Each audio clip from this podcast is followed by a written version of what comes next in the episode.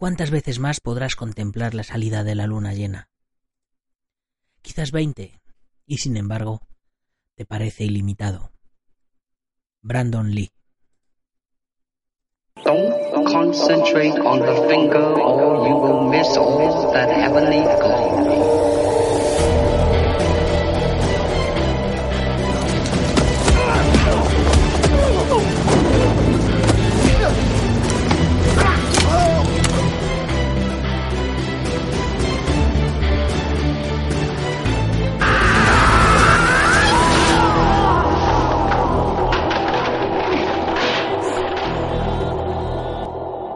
Buenos días a todo el mundo, soy Nacho Serapio, director y fundador de Dragon City y la bienvenida a un nuevo episodio de Dragon Magazine, tu programa de artes marciales y deportes de contacto. Hoy es viernes 1 de febrero de 2019 y vamos por el programa número 445. Hemos cambiado de mes. Vamos ya, se nos va a ir el año volando. Y nuestro programa de hoy, como siempre, vamos a dedicárselo a alguien. ¿Y a quién va a ser en esta ocasión? Pues a Marcos Fernández de la LIN Pontevedra, que fue nuestro último nuevo suscriptor del mes de enero. Marcos, ya puedes disfrutar de todos los contenidos exclusivos de la comunidad Dragon. Y este mes ya recibirás tu primera revista en papel en tu domicilio. Y bueno, a lo largo de este fin de semana te prepararé el vídeo de bienvenida que os hago a todos los nuevos suscriptores. Por cierto, ¿sabéis que tal día como hoy, en 1965, en Oakland, California, nació Brandon Lee, el hijo de Bruce Lee? Pues hoy, en su memoria, vamos a dedicar el programa al hijo de Bruce Lee, a Brandon Lee, y al accidentado rodaje de su última película, la famosa El Cuervo. Pero antes, como siempre, ya sabéis, Dragon.es, casi 600 videotutoriales organizados en más de 40 cursos. Ya sabéis que cada semana tenéis 5 nuevas lecciones online con teoría, videotutoriales y soporte personalizado, además de contenidos extra como artículos en el blog, libros para descargar, la comunidad privada y por supuesto, como os decía hace un momento, nuestra revista mensual enviada gratis a vuestro domicilio. Ya sabes todo lo que necesitas para aprender artes marciales y deportes de contacto o complementar la disciplina que estés practicando. En cualquier lugar y a cualquier hora lo encontrarás en dragon.es. Y al decir todo me refiero a todo porque también tenemos nuestra tienda online con material exclusivo de nuestra propia marca de kimonos y protecciones, armas de kobudo, ropa de MMA, etc. Ya sabes, échale un vistacito porque además si eres miembro de la comunidad Dragón vas a tener un 15% de descuento y los gastos de envío gratis. Hoy, cambiando ya de tema, a las 10 y 10 de la mañana toca ya la novena lección del curso de Tonfa tradicional donde continuamos con las siguientes técnicas de nuestra kata.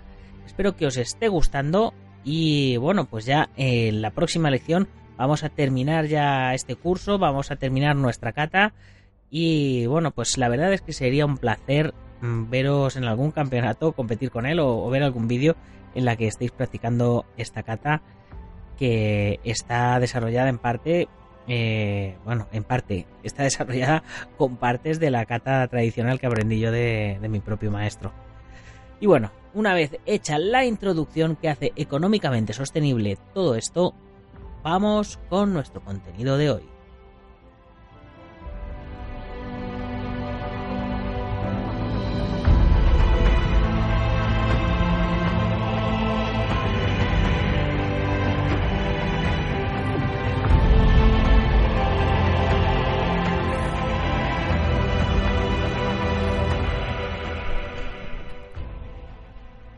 Faltaban tres meses para que se cumplieran 20 años de la muerte de su padre, cuando Brandon Lee entró al set de rodaje de la película que lo iba a convertir en una estrella por derecho propio. Sin embargo, 24 horas después, al hijo de Bruce Lee le iba a perseguir la misma leyenda oscura que a su padre. ¿Cómo demonios murió? Antes de que hiciera la primera película de John Wick en 2014 y se convirtiera en uno de los más reputados directores de acción, Chad Stahelski era un doble veterano en escenas de riesgo. Curiosamente, uno de sus primeros trabajos fue en la película The Crow, El Cuervo, donde debía ser el doble de una estrella en ciernes. Su gran amigo Brandon Lee. Para el hijo de la gran estrella, el papel era todo lo que había deseado desde que se instaló por su cuenta en Los Ángeles en 1985. Un año después, conseguía su primer papel acreditado en Kung Fu, The Movie, una producción para la televisión basada en la serie de televisión de los años 70 Kung Fu.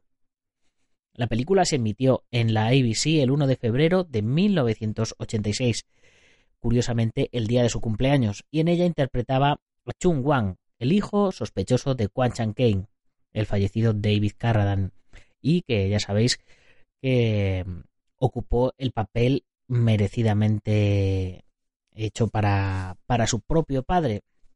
Pero bueno, esa es otra historia. Su primer protagonista le llegó ese mismo año en el thriller de acción de Hong Kong Legacy of Rage. Tras varios papeles de medio pelo durante un tiempo, en 1991 actuó junto a Dolph Lundgren en Buddy Showdown in Little Tokyo, su primera película de estudio y su debut cinematográfico estadounidense. Un año después le llegó por fin su gran oportunidad. Debía encarnar a Eric Draven en la adaptación cinematográfica de The Crow, un cómic.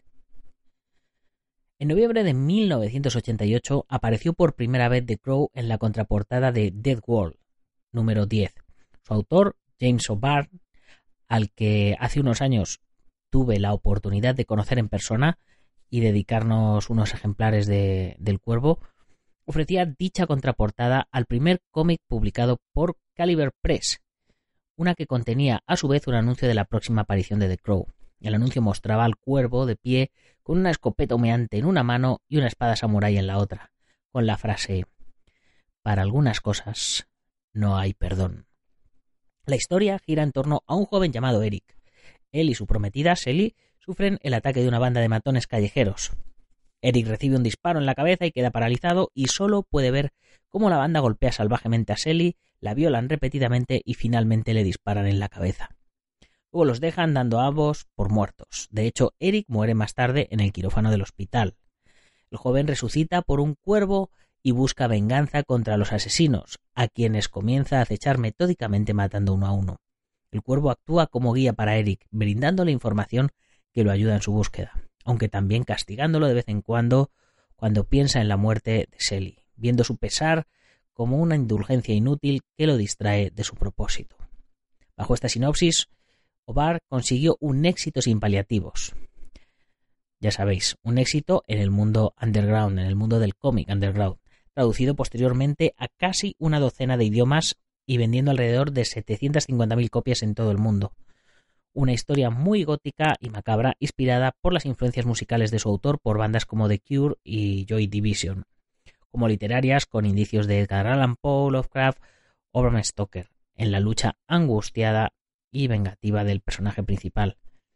Fijaros si llegó a ser famoso, pues eso, que yo le conocí en España en, una, en un salón del cómic.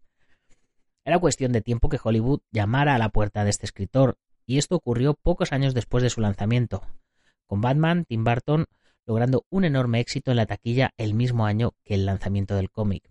The Crow llamó la atención del productor Edward R. Pressman, quien contrató al por aquel entonces director de vídeos musicales Alex Proyas para dirigir el proyecto. Se escribieron hasta cuatro borradores de la película de la mano del autor de Cyberpunk, John Shirley, y cada uno de ellos se iba alejando cada vez más del material original. Como diría poco después Obar, cuando a la gente de la película le daba sugerencias, tendían a alejarse mucho del concepto original. En un momento, alguien incluso sugirió hacerlo como un musical con Michael Jackson. Poco después, el, guionista Davis Chow escribió un borrador que fue finalmente aceptado por el estudio.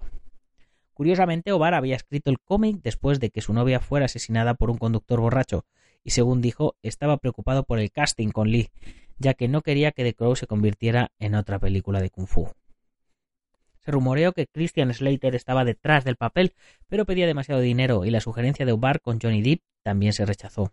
Dicho esto, tras una reunión entre Obar y Lee, el primero cambió de opinión.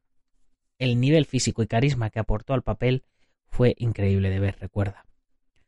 No hay mucha gente que sepa lo duro que trabajó. Hizo toda su coreografía de lucha y casi todas sus propias acrobacias.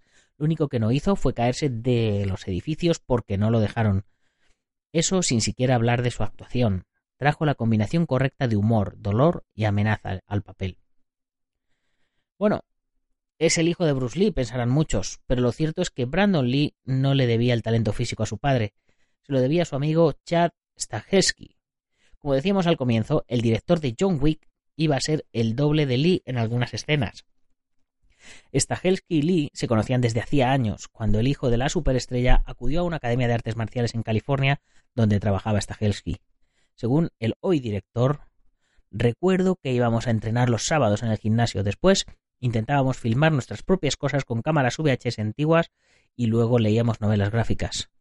Un día Brandon entró y me dijo que iba a estar en The Crow. No me lo podía creer. Y ahora vamos a hablar un poquito del rodaje. La producción partió con un pequeño presupuesto, tratándose de Hollywood, poco más de 15 millones de dólares. Eso supuso un trabajo plagado de problemas desde el primer día. Por ejemplo, un carpintero sufrió quemaduras muy graves cuando una grúa golpeó varias líneas eléctricas, y un miembro del equipo al parecer condujo su coche a la parte trasera del estudio, con la mala suerte que la llamada tormenta del siglo que arrasó Carolina del Norte en marzo incendió el vehículo y destruyó parte del decorado. Debido al temporal, en muchas de las escenas de Lee como Draven, resucitado, el actor pasó días vistiendo muy poca ropa y actuando bajo una lluvia torrencial. Y si la lluvia real no era suficiente, el equipo incorporó máquinas para simular y derramar agua sobre Lee. Sin embargo, mientras que la mayoría se quejaba de las duras condiciones del trabajo, el actor casi siempre estuvo de buen humor. De hecho, su entusiasmo lo llevó a protagonizar la mayoría de las escenas más difíciles de la producción. Lee jamás se quejó y se sometió con profesionalidad noche tras noche al intenso entrenamiento, caminando descalzo y empapado completamente. Todos en el set estaban profundamente impresionados por su compromiso y por su evidente impulso por mostrar al público que era mucho más que el hijo de Bruce Lee, mucho más que un par de bíceps. Una vez que se filmaron estas escenas, a Lee solo le quedaban unos pocos días más de rodaje, todo en interior y con ropa normal. Una semana después de que terminara la película, se iba a casar con Elisa Hatton. El último día de Lee. Cuentan varios libros de los que salieron tras finalizar la producción que todo comenzó cuando un tipo del equipo acudió a una tienda local a comprar artículos para la producción. Allí se hizo con un juego de balas que llegó al set. Y como la munición real nunca debe mantenerse en un plato de rodaje, un miembro las guardó en su coche. Además, nunca se usa este tipo de munición en películas. Las armas se cargan con balas vacías con una forma de pólvora que crea el efecto del disparo. Sin embargo, a diferencia de una bala real, estas tienen una punta de cartón en el extremo en lugar de una de plomo, por lo que cualquier impacto que la bala hubiera disparado alguna vez sería mínima. En un esfuerzo por ahorrar tiempo, el equipo tomó la munición real del coche y las modificaron, creando una especie de rondas simuladas que no tenían pólvora, pero que conservaban la punta de plomo para usarlas en primeros planos. Desconocido este hecho para el resto del set, cuando la bala simulada se cargó en el arma, la punta de plomo se alojó en el cañón. Dos semanas después, el 30 de marzo, la misma arma fue utilizada para la escena en la que Brandon Lee sería tiroteado por el personaje de Michael Mays, Fanboy. La secuencia era fundamental, el asesinato del héroe de la película, Eric Draven. Uno de los cuatro matones debía levantar un Magnum 44 apuntando a Draven cuando éste entrara al loft con las compras de la pareja. Se debía disparar una sola bala y un dispositivo explosivo situado en la bolsa de compras liberaría al mismo tiempo sangre sobre Lee mientras caía al suelo. Cuando el actor cayó hacia atrás por la explosión y no hacia adelante como todos habían planteado, tomó un tiempo antes de que el resto del set se diera cuenta de que algo había ido terriblemente mal.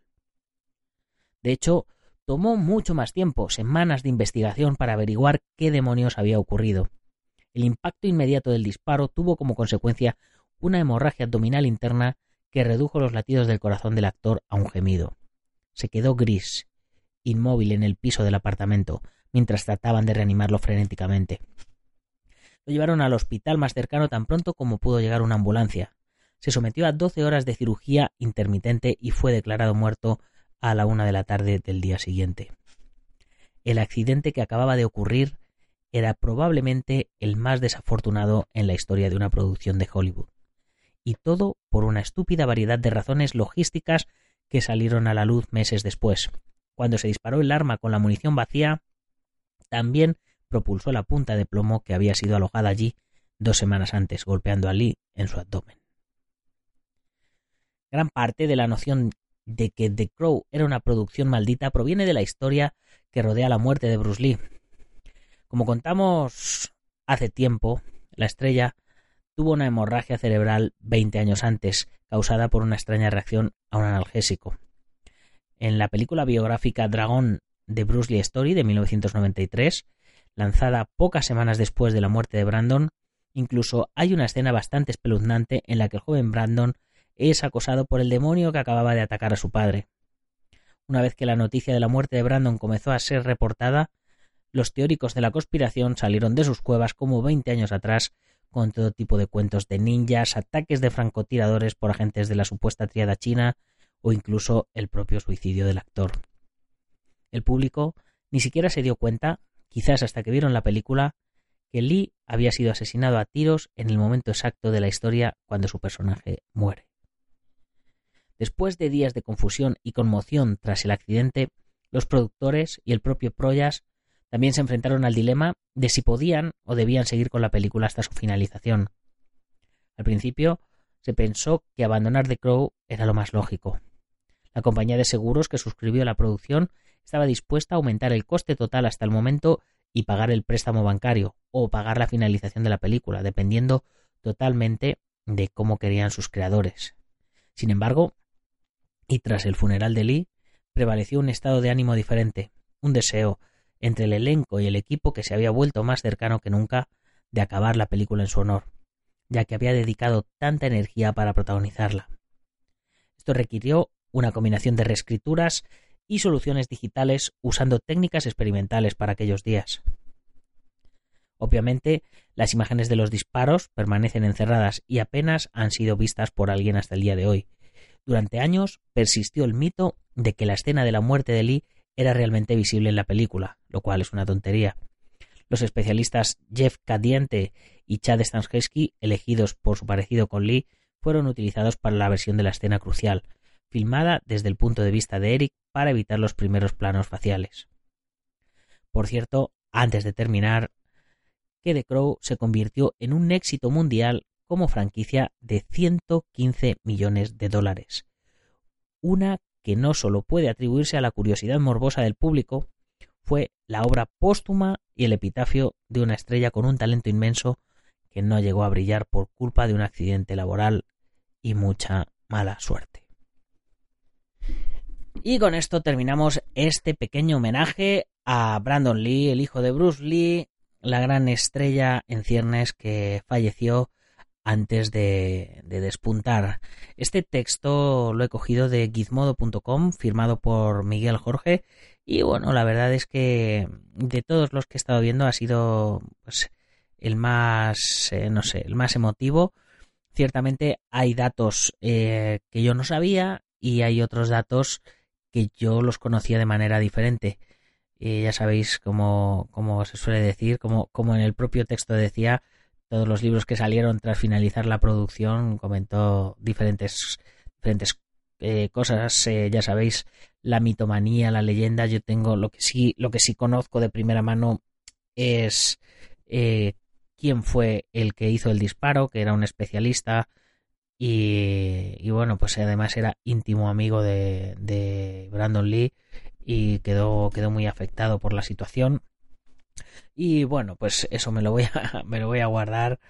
Eh, bueno, en alguna ocasión yo creo que ya lo he, que ya lo he comentado, pero bueno, con esto terminamos nuestro programa de, de hoy y terminamos eh, nuestra programación semanal igual rondando, rondando los 20 minutos de programa.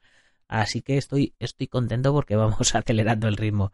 Ya sabéis, para despedirme, como siempre, recordaros dragon.es barra tienda si queréis eh, comprar algo de material o si os hace falta algo de material. Y bueno, ya sabéis que los miembros de la comunidad Dragon tenéis 15% de descuento, gastos de envío gratis. Y por supuesto, terminamos como siempre mencionando a nuestros patrocinadores. IPM International Marcial Unión de Martín García, el Centro Deportivo Bukenki Dojo en Yuncos Toledo, Ángel Ruiz Jim en Las Rozas, Madrid, el maestro internacional Joaquín Valera de Jalmiño Japquido en Valencia y Castellón, nuestro programa hermano MM Adictos, el maestro Antonio Delicado de la mitosa internacional Coso Río Campo Asociación, el gimnasio Feijó en la zona de Ríos Rosas y spaceboxing.com de Dani Romero. Por supuesto, recordaros que está abierto el plazo de inscripción para la batalla de Toledo 7, los días 23 y 24 de febrero en Magán, Toledo, a través de thebattleoftoletum.com y recordaros que mañana es el gran macro seminario eh, de la OECAM eh, de Cristina Álvarez. Y espero veros allí a todos porque yo voy a ir para allá, voy a ir al seminario, a la comida, a la cena y me lo voy a pasar genial compartiendo lo que más me gusta con gente maravillosa. Y para terminar, ya sabéis, si queréis comprar la revista, suscribiros, comprar números atrasados, etcétera, etcétera, en dragon.es. Ya sabes, si os ha gustado el programa, compartirlo con vuestros amigos, sino con vuestros enemigos, pero compartirlo.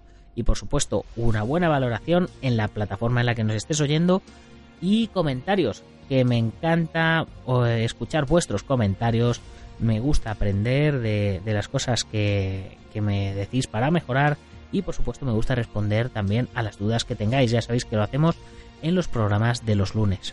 Y si eres de los que nos oyes en Sport Direct Radio, en la 94.3 de la FM, en Málaga y toda Costa del Sol, pues ya sabes, coméntaselo a algún amiguete para que cada día seamos más y más oyentes los que estemos pegados a Dragon Magazine. Y así más, hasta la próxima semana, guerreros. Que paséis un muy buen fin de semana. ¡Gámbaro! Ya sé